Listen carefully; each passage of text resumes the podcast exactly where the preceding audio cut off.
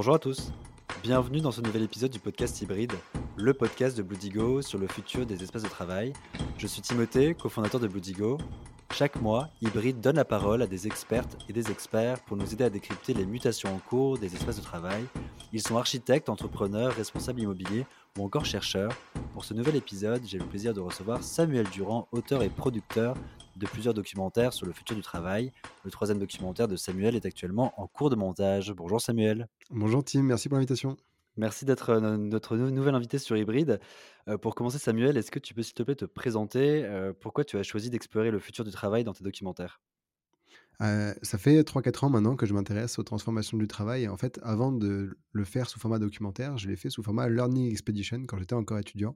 J'ai fait 6 mois de rencontres dans une dizaine, un peu plus de 10, je crois que c'était 12 pays du monde pour rencontrer des pionniers, des pionnières qui avaient des pratiques innovantes dans le management, dans l'organisation, dans la façon même d'envisager le travail. Et en rentrant, j'ai rédigé un rapport d'études sur le sujet pour raconter tout ce que j'avais appris. Et je trouvais que c'était hyper intéressant, mais que c'était pas assez ludique. Donc j'ai commencé à faire des documentaires sur un format qui est plus chouette et, et des bandes dessinées sur le sujet. Donc voilà comment je suis arrivé à faire des documentaires. Et ce, ce, le fond du sujet, pourquoi j'ai choisi ça, c'est parce que je pense que j'avais cette conviction de me dire que le travail, c'était pas forcément la vision qu'on s'en faisait, en tout cas la vision assez négative que j'en avais moi quand j'étais étudiant et ce qu'on me présentait quand j'étais à l'école de commerce comme étant du travail, en me disant qu'on pouvait faire certainement beaucoup mieux. Et j'ai découvert depuis qu'effectivement le travail, ça pouvait être très chouette de plein de façons différentes. Et donc, tu as fait une formation de réalisateur en plus de ton école de commerce? Non, je ne sais pas tenir une caméra. en fait, je suis auteur et producteur du documentaire et je bosse avec des réalisateurs, qui sont très talentueux et à qui je ne piquerai jamais la caméra, je pense. Ils ont des compétences que je n'aurai certainement jamais. Ils sont très doués pour ça et donc c'est une association qui, qui marche parfaitement et plus en fait que même des plus que des cadreurs, c'est devenu vraiment des, des, des co-auteurs, des, des réalisateurs en fait. Ils ont la, ils ont la main, ils ont la main complètement sur l'histoire avec moi et c'est très chouette. Hein. Enfin, c'est un projet d'équipe qui roule complètement depuis trois, bah, épisodes maintenant sur Work in Progress. Et donc, tu as produit le documentaire Work in Progress qui a été diffusé l'an dernier. Et dans ce documentaire, tu parles à la rencontre d'experts et d'entreprises en Europe qui réinventent justement notre façon de travailler. Est-ce que tu peux nous raconter un peu le, tournage de ce documentaire, les experts que tu as, as rencontrés, les entreprises visitées, le, nombre de pays aussi où tu es allé? Ouais, alors le premier documentaire que j'ai fait, Work in Progress, il s'intéressait aux différentes façons de trouver du sens dans son job et montrer qu'on pouvait s'éclater de plein de façons différentes en tant que salarié, en tant qu'indépendant, au sein de communautés, de collectifs. Et puis, et puis en fait, bah, là pour le coup, j'ai été voir, je sais pas, par exemple, à Barcelone, on a été voir une boîte qui s'appelle Mob Makers of Barcelona. Ce sont des, personnes qui, se rassemblent sous forme de communauté au sein d'un espace de travail qui est assez futuriste et qui, qui ont des machines, par exemple, d'impression 3D et qui, à l'époque où on les avait rencontrés en 2020, faisaient des faisait des, des, respirateurs pour les hôpitaux. Et en fait, c'est une organisation qui était super agile, qui n'aurait pas pu exister, qui, qui, a permis de sauver des vies d'une façon assez étonnante et qui n'aurait pas pu forcément exister si, si jamais ils n'avaient pas été organisés de cette façon-là, avec une telle réactivité le jour où la Covid apparaît. on a vu des indépendants qui créaient des collectifs aussi. on a vu des boîtes qui n'avaient aucun bureau avec Basecamp, par exemple. On a été voir des HH. Donc, c'est plein de façons différentes de travailler. Comment tu as identifié toutes ces, personnes, ces experts, ces entreprises? C'est le bouche à oreille ou c'est des recherches? C'est un peu les deux. Il y avait des personnes que je connaissais déjà auparavant avec cette Learning Expedition. Comme j'avais fait une centaine de rencontres dans, pas mal de villes du monde, bah, j'avais déjà un, petit réseau qui s'était constitué de ces experts-là. Et, et, après, c'était pas mal des recherches. A des personnes qui sont, qui sont pas forcément expertes, mais qui ont vécu ces transformations-là. Et donc, je pense par exemple à, Louise, Louise qui est dans le documentaire est indépendante et raconte comment est-ce qu'elle est devenue freelance au moment où elle est tombée enceinte, qu'est-ce qu'elle a été le déclic, et puis ensuite comment est-ce qu'elle a monté son collectif.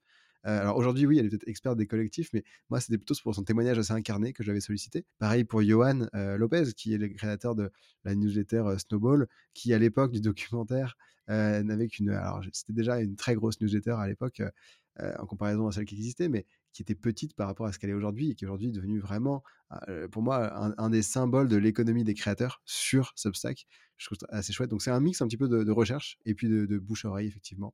Et après, pour les bonnes pratiques sur des sujets plus organisationnels, plus management. Là, c'est, beaucoup de recherches, tu vois, de podcasts, de newsletters, de sujets et je pense que j'ai plus fait appel à ça pour le deuxième documentaire, Why Do We Even Work, que pour le premier er Work in Progress. Et c'est quoi les grandes tendances que tu as pu observer, justement sur le futur du travail, à l'issue de ce documentaire, notamment sur les espaces de travail? Parce que voilà, donc chez Bluedigo, donc on aménage des espaces de travail du mobilier reconditionné, et on s'interroge beaucoup sur les sur les espaces, et le futur des bureaux. Est-ce que tu as vu des bonnes pratiques, dans les pays, que tu as visités ou ou est-ce que c'est des mêmes tendances qu'on retrouve partout? Mmh et une tendance, qui était assez forte, ça a été, bah et accéléré, hein, qu'on montre dans le premier comme dans le deuxième documentaire, c'est la tendance au tout télétravail où on s'est dit: «On n'a plus besoin de bureau, on s'affranchit complètement de tout ça et on va certainement, pour ceux qui le peuvent en tout cas, ne plus travailler du tout, dans des bureaux». Et donc qu'est-ce qu'on va faire de tous les bureaux qui existent déjà? Et j'ai l'impression que, cette tendance-là, on en revient un petit peu depuis, heu, 6-8 mois, presque un an, à se dire: «En fait, c'est quand même très important de se voir» et donc la question qui se pose, c'est: OK, si on va se voir, où est-ce qu'on va se réunir et qu'est-ce qu'on va y faire? Et donc le bureau, a une, place un peu différente. Donc par exemple, là, pour le dernier documentaire, heu, que été tourner, j'ai été voir une boîte qui s'appelle Mentimeter en Suède, qui a gagné, plusieurs fois le prix du meilleur bureau, de Suède. Et ce qui est intéressant, c'est que c'est une boîte, qui, qui fait un outil tech, en fait. Donc globalement, ils ont quasiment que des développeurs et des, heu, product et des designers et ces gens-là pourraient absolument faire le travail à distance sans problème. Mais eux, ils ont une culture de boîte qui dit: «Non, nous, en fait, heu, on a besoin d'être ensemble. C'est comme ça, c'est notre culture. Certes, votre métier, vous pourrez le faire vous pourriez le faire à distance, mais c'est pas chez nous». Heu et donc ils ont une vraie culture de boîte où ils se retrouvent tous. Les espaces de travail sont des espaces super collaboratifs, heu, où, tout est pensé pour avoir des interactions dès l'entrée quand tu arrives.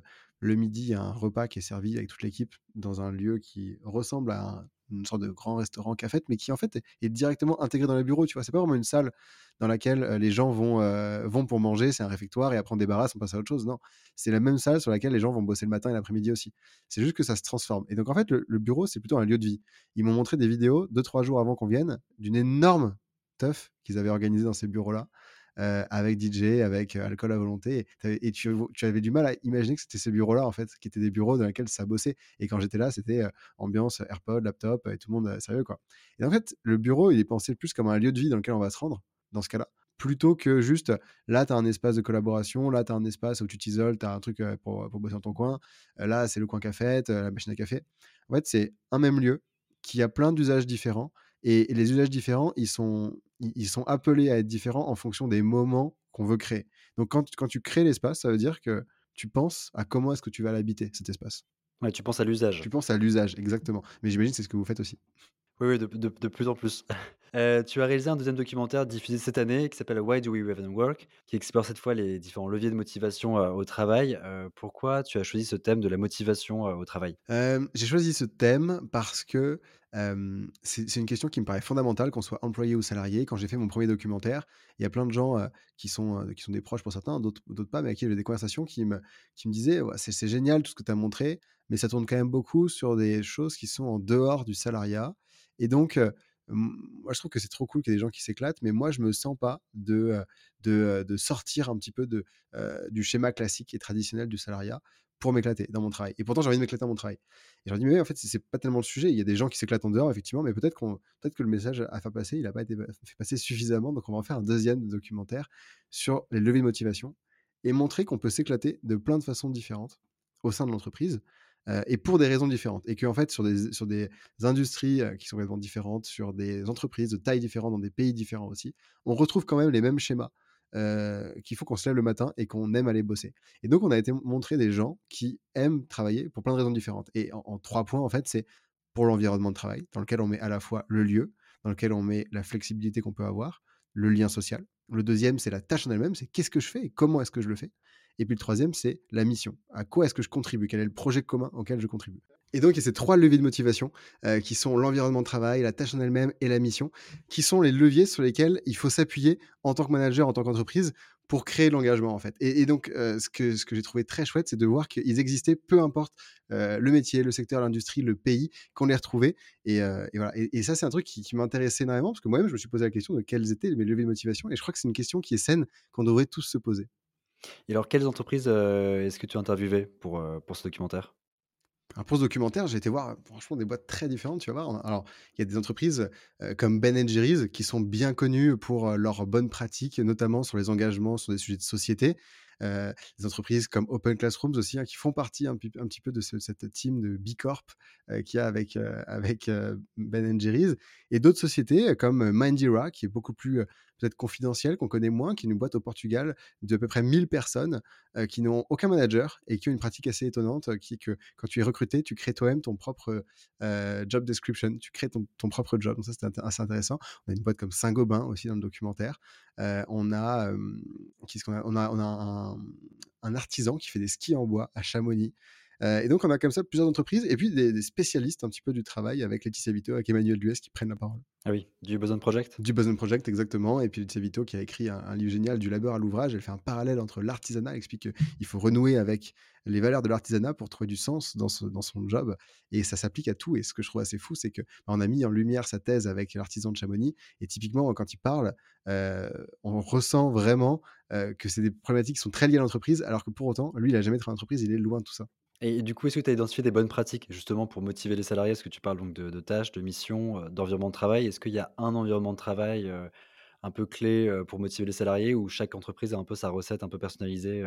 Je crois pas qu'il y ait de bon environnement de travail parce que tu vois, chez Saint-Gobain, c'est des environnements de travail qui sont peut-être à l'opposé de ce qu'on connaît dans des bureaux, dans du service. Et, pour autant, en fait, ils sont quand même super engagés et, l'environnement de travail compte aussi pour eux dans le, côté lien social. mais en revanche, non, c'est plutôt le message inverse de se dire qu'on peut, on peut s'éclater dans, tous les environnements de travail possibles en fait en fonction de ce qu'on fait, tant, que c'est adapté, tant que c'est sincère en fait. Tu vois, c'est que tant que tu vois, on, s'est beaucoup moqué des baby-foot. En soi, avoir un baby-foot, c'est pas mauvais, tu vois. C'est, c'est, pas un problème. C'est juste que c'est pas suffisant. Si, juste tu te caches derrière le fait un baby-foot, ça fonctionne pas. Par contre, si tu mets un baby-foot et que tu laisses le temps aux gens d'y jouer et de s'y retrouver à des moments et que tu les encourages à le faire, bah, c'est super cool, au contraire. et il faut, faut, pas qu'il y ait juste ça, en fait. C'est qu'il faut aller plus loin que simplement le petit truc qu'on va mettre en place en se disant ça va suffire pour créer un bon environnement. Non, il va falloir animer ces lieux de vie, en fait, et, et laisser le temps et donner la reconnaissance. Et quel rôle peuvent, jouer les bureaux, pour motiver les salariés? Bah, déjà, si tu as un bureau dans lequel tu te sens à l'aise, dans lequel tu peux, dans lequel tu peux te rendre en te disant: «En fait, si j'ai besoin de bosser, je vais pouvoir le faire sans être dérangé, mais en même temps, si j'ai envie de voir du monde et de discuter, bah, je vais aussi pouvoir le faire». En fait, il faut c'est un truc assez compliqué, mais il faut arriver à trouver un lieu dans lequel tout le monde, peu importe le moment de la journée et l'activité qu'il a envie d'y faire, va pouvoir trouver son compte. Et donc si j'ai besoin d'être super focus, bah, il faut que je puisse y aller. Euh, et pas que je me sente dérangé tout le temps. Donc, c'est pas que l'open space. Euh, et, au contraire, si j'ai envie, en fait, juste de voir du monde et, et, je vais pas être en mode production parce que ça, je peux le faire chez moi et je m'organise différemment, bah, faut aussi qu'il y ait ces petits euh, espaces et, moments de la journée aussi dans lesquels je peux croiser du monde de façon fortuite pour, pour engager la conversation là-dessus. Et donc, ouais, en fait, c'est ce qu'on a dit tout à l'heure. C'était dès la conception, penser à la façon dont, on va l'utiliser, à l'usage et, à la façon dont on va habiter le lieu, en fait. Dans ton troisième documentaire, donc tu es en montage, tu t'intéresses au temps. Est-ce que tu peux nous en parler un peu, nous faire un peu de teasing Qu'est-ce que tu que tu vas aborder dans ce, dans ce documentaire? Dans ce nouveau documentaire, on va parler donc du rapport au temps de travail, tu l'as bien dit, avec un premier sujet, on va se demander est-ce qu'il faut réduire le temps de travail? Et donc on va voir des initiatives de réduction du temps de travail, avec par exemple la semaine de 4 jours, avec en Suède des journées plus courtes qui terminent vers 16h, 17h. et on va et puis on va se dire en fait est-ce que est-ce qu'il faut vraiment réduire le temps de travail ou est-ce qu'il faut est-ce que la solution c'est pas plutôt de choisir son propre rythme? Et donc pour certains le bah, rythme il va être peut-être plus plus tranquille d'autres comme on le connaît aujourd'hui, d'autres pour lesquels il sera plus intense. Mais à nous dire que c'est plutôt une intégration du travail dans la vie plutôt qu'une réduction du travail. Peut-être que c'est ça la clé en tout cas. Et, et ensuite on se dit, «Ah est-ce que en fait le temps de travail, c'est pas un sujet qui n'est pas très important, un sujet secondaire finalement? Est-ce que la vraie question, c'est pas plutôt de se demander qu'est-ce que c'est que le travail? Qu'est-ce que je mets derrière le travail? Et, comment est-ce que je peux arriver à une définition du travail qui convient à chacun euh, et qui fait en sorte aussi que ce soit quelque chose de positif, que ce soit pas seulement quelque chose dont on veut se débarrasser rapidement. Et c'est pour ça que peut-être qu'il n'y a pas forcément besoin de le réduire. C'est que si c'est quelque chose de positif, bah, tu cherches pas forcément à le réduire. Voilà un petit peu tous les enjeux. On, le creuse avec des boîtes aussi, pareil, qui sont assez différentes dans différents pays, et avec euh, des regards d'experts qui sont à la fois auteurs, qui sont anthropologues, qui sont sociologues. Donc je pense qu'on a une dimension peut-être un peu plus large que le simple travail dans ce nouveau documentaire, et peut-être plus de contradictions aussi que dans les deux premiers. Du coup, c'est quoi les contradictions un peu que les experts, te dressent dans ce documentaire entre l'avis des sociologues, des anthropologues, Quels sont, quels sont les avis qui divergent un peu sur ce sujet? Bah, ne serait-ce que sur le concept de la semaine de 4 jours, tu vois. On a des gens qui prônent la semaine de 4 jours dans le documentaire et qui l'ont mis en place avec un grand succès pour lequel ça fonctionne très bien. On a une startup comme Buffer qui l'a mis en place, mais on a aussi une boîte comme LDLC, euh, qui n'est pas une startup, hein, qui a 25 ans, euh, qui, euh, tu vois, ils sont 1000, ils sont 1000 salariés, ils l'ont mis en place. C'est certainement la plus grosse boîte au monde qui l'a mis en place de façon définitive. Il y a des entreprises plus grandes qui l'ont fait, mais de façon temporaire. Eux, c'est la plus large. Et donc, ils sont des métiers très différents. Et donc, par exemple, on a Laurent dans le documentaire qui raconte comment ça a fonctionné, comment ça a été mis en place, qu'est-ce qui a bien marché pour LDLC. Et pour le coup, là-dessus, bah, on a, des gens qui viennent apporter la contradiction aussi, dire bah, en fait, oui, c'est une chose, ça fonctionne peut-être, mais peut-être qu'il y a d'autres moments où ça fonctionnerait pas, et puis peut-être que c'est pas vraiment le vrai but en fait de réduire. Moi, en tout cas, j'y crois pas. Il y a des gens qui apportent la contradiction là-dessus. Pareil sur ce sujet d'équilibre pro-perso, ça c'est un truc encore plus clivant, l'équilibre pro-perso. On a des gens qui se disent ouais, mais moi, j'ai vraiment besoin de faire une séparation très franche entre mon travail et ma vie. et d'ailleurs, la vie et le travail, c'est pas la même chose. Et, et donc, c'est par exemple le modèle suédois qu'on creuse énormément. Et puis à côté de ça, on a, on a une personne qui dit mais le terme même de work-life balance nous laisse croire que le travail est en dehors de la vie, en fait. et pourtant, le travail, c'est la vie. Et donc, on a ces oppositions-là qu'on creuse. Moi, j'ai un parti pris qui est dévoilé peut-être gentiment au fil du documentaire, mais qui, qui reste quand même assez neutre pour pouvoir écouter tous les points de vue. Et, voilà, donc on a, ces différents sujets qui sont débattus. Tu vois, tu vois par exemple, cette opposition pro-perso qui va être mise en relief avec la vision de Patagonia, où au contraire, on, on intègre tout, on s'engage pour la vie, pour, pour le travail, mais en fait pour la vie. Je suis engagé aussi le week-end, pas que la semaine. Et quels sont les pays les plus avancés sur ce sujet? Il me semble qu'il y a l'Espagne, euh, tu citais la Suède. Est-ce qu'il y a d'autres pays euh, qui sont précurseurs sur ce sujet? De rythme du travail, euh, du, du, temps, de la semaine de 4 jours? Sur la semaine de 4 jours, en fait, il y a plein de façons de le mettre en place. On pourrait, on pourrait dire que la, la Belgique est très avancée parce qu'ils ont mis en place la possibilité de passer sur, sur 4 jours. Mais en fait, ils ont fait une façon assez spéciale de le faire, c'est la compression du temps de travail. C'est-à-dire qu'ils ont, ils ont gardé le même nombre d'heures, mais ils l'ont condensé. Donc ça fait des journées qui sont beaucoup plus longues en, réalité. Et c'est pas forcément le seul modèle. Il y a le UK qui a mis en place un grand test dernièrement. Il y a eu des tests qui ont été menés en Islande, des tests qui ont été menés en Suède, des tests qui ont été menés en Espagne, effectivement je crois qu'il n'y a pas de pays qui est très avancé dans, le sens où ça n'a pas été mis de façon définitive en place à large échelle. Il y a des bonnes pratiques qui existent dans plein de boîtes et ça dans plein de pays du monde. On en a au Danemark, on en a en Nouvelle-Zélande, en Australie, aux États-Unis, on en a en France, en fait, on en a partout. LDLC, c'est la boîte. Et, en fait, ce qui est génial, c'est que derrière, ce sont des vrais modèles. LDLC, non seulement ils ont mis ça en place pour eux, mais Laurent, il fait un travail exceptionnel pour partager c'est avec une transparence assez ouf, tous les apprentissages qu'il y a eu, les surprises qu'il y a eu en cours de route, et pourquoi est-ce qu'il faudrait mettre en place ailleurs aussi? Et donc, ça, va petit à petit, ça va essaimer en fait. C'est certain que demain, en France, on a plus de boîtes parce qu'elles auront vu LDLC le faire avec succès, qui vont le faire. Et puis d'autres boîtes qui demain connaîtront pas LDLC, mais connaîtront la boîte que LDLC aura influencé, qui le mettront en place, et ainsi de suite. Donc, ça va se développer. Et je suis pas certain que ce soit quelque chose de très culturel. Ça marche dans à peu près tous les pays, juste avec des, des modèles assez différents. Il y a, dans le documentaire, par exemple, on a une boîte qui est passée de 35 heures à 30 heures. LDLC, ils sont passés de 35 heures à 32 heures. Le modèle belge, c'est de garder les 35 heures. Voilà. Il y a plein de façons de le faire. Ça, s'invente au fur et à mesure. Et tu parlais de ta visite de Patagonia, euh, dont on parle beaucoup euh, bah, dernièrement, euh, parce que notamment Patagonia consacre tous ses bénéfices maintenant à la philanthropie. comment s'organisent un peu voilà, les bureaux de Patagonia, leur organisation? Est-ce que c'est est -ce c'est un modèle selon toi? Oui. Alors, Patagonia, ils ont plusieurs petits bureaux, mais on a été voir le bureau qu'il y avait à Brunico en Italie, siège italien, et puis on a été voir le siège européen à Amsterdam. La philosophie de Patagonia, au-delà de leurs engagements, elle est intéressante. Sur un livre qui a été écrit par le fondateur Yvon Chouinard, Let My People Go Surfing, dont une des idées, c'est de se dire, en fait, bah, je fais une confiance totale à mes employés, et s'il y a des vagues, allez surfer. Alors, en Italie, c'était plutôt s'il y a de la neige, allez skier ou aller, ou aller faire du vélo s'il fait beau.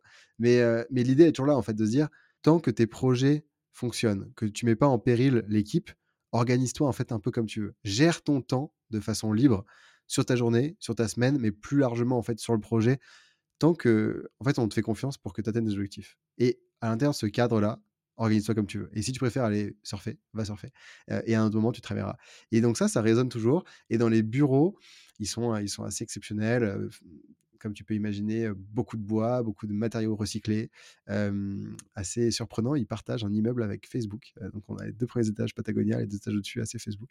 Donc c'est deux boîtes quand même qui sont assez antinomiques, c'est assez drôle de les voir dans le même bâtiment. Mais par contre, dans, l'intérieur, c'est ouais, très différent. quoi. C'est assez exceptionnel. Et puis il y a une ambiance, le midi, tout le monde qui part, avant de faire un déjeuner commun, tout le monde qui part faire du vélo ensemble, nager ensemble ou aller courir ensemble le, déjeuner. Donc ouais, on on ressent ça. Et puis voilà, le, midi, ils déjeunent tous ensemble au milieu des bureaux, de la même façon que Mentimeter, ce que je te décris tout à l'heure. Pareil, c'est pas un réfectoire, non, c'est en plein milieu des bureaux, tout le monde va déjeuner ensemble.